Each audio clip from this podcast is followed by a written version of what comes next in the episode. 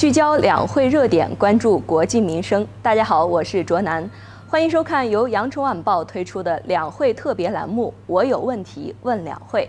在今年两会召开前夕，羊城晚报发出征集，邀请广大网友就其关心的热点话题进行提问。我们将邀请全国人大代表和全国政协委员进行回答。那到目前为止，已经接收到了不少网友发来的提问，其中有一位在校女大学生发出提问，讲述了她在接种 HPV 疫苗中的一些问题。那这一期我们就来关注二类疫苗话题，我们来听听她的提问。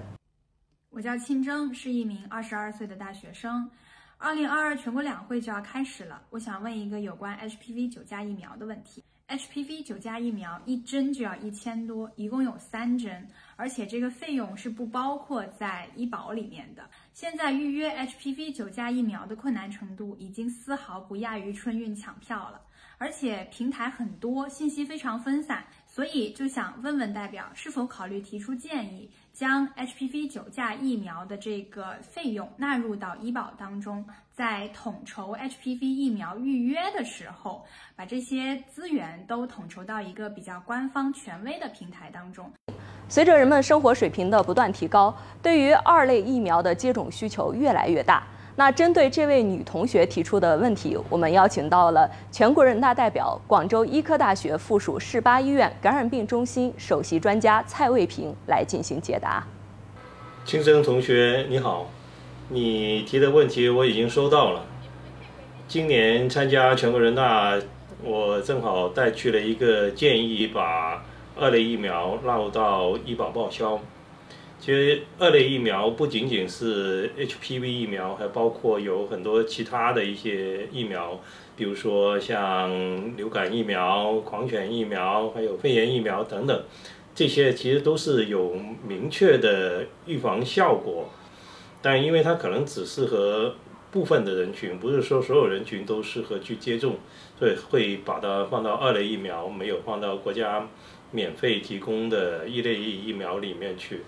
这其实带来了一个问题，就是二类疫苗市场化的话，它的价格就比较贵，供应保障也不是很到位。如果把二类疫苗纳入到医保报销以后，其实广大的市民可以得到很多的好处的。纳入医保以后，通过医保谈判，可以大幅度的把价格降下来，大家都能够获益。第二个呢是供应保障。会比之前的要好得多。医保采购的这些药物一般都是带量采购。第三个呢，就是提高大家对接种二类疫苗的意识，使到更多的人去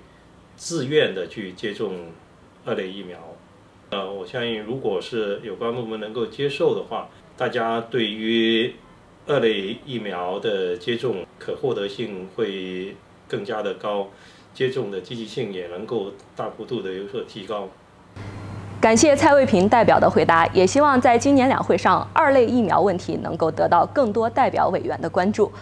好了，以上就是今天节目的全部内容，欢迎广大网友继续向我们发来提问，我们下期再见。